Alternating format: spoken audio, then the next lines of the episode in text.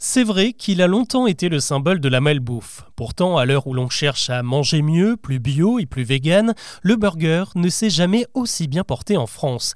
C'est simple, il s'en est vendu 1,7 milliard chez nous l'an dernier selon une étude du cabinet Gira spécialisé dans la consommation.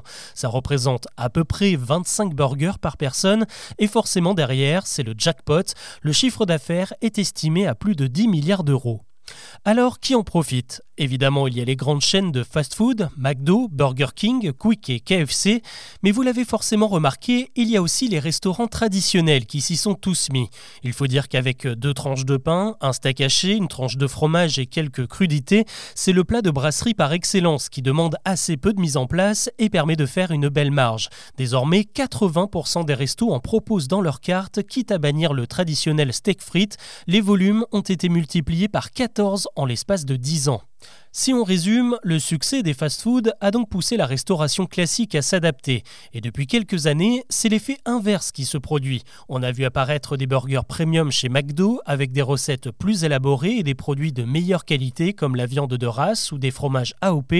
Dernière preuve en date, le partenariat entre le chef Michel Saran et la chaîne Burger King qui propose un menu pas étoilé mais presque jusqu'à la fin juillet. Prix du burger, boisson incluse 12,90 euros, c'est le double d'un menu classique d'il y a encore 10 ans.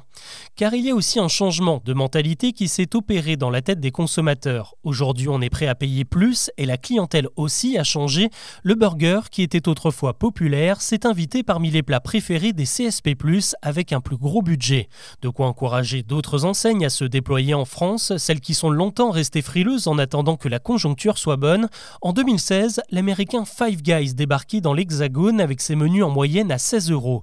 Début février, Popeyes, le concurrent de Spécialisé dans le poulet frit et les burgers, faisait son retour chez nous après un échec en 2018. La preuve qu'aujourd'hui le marché est plus mature et en pleine mutation, car derrière Popeyes, on retrouve le géant Napacaro à la manœuvre. Le groupe vient de revendre Courte Paille et prévoit de remplacer plusieurs Buffalo Grill par la marque de fast-food. Enfin, on devrait aussi voir débarquer très bientôt l'ultra populaire Wendy's qui a déjà débuté son implantation au Royaume-Uni.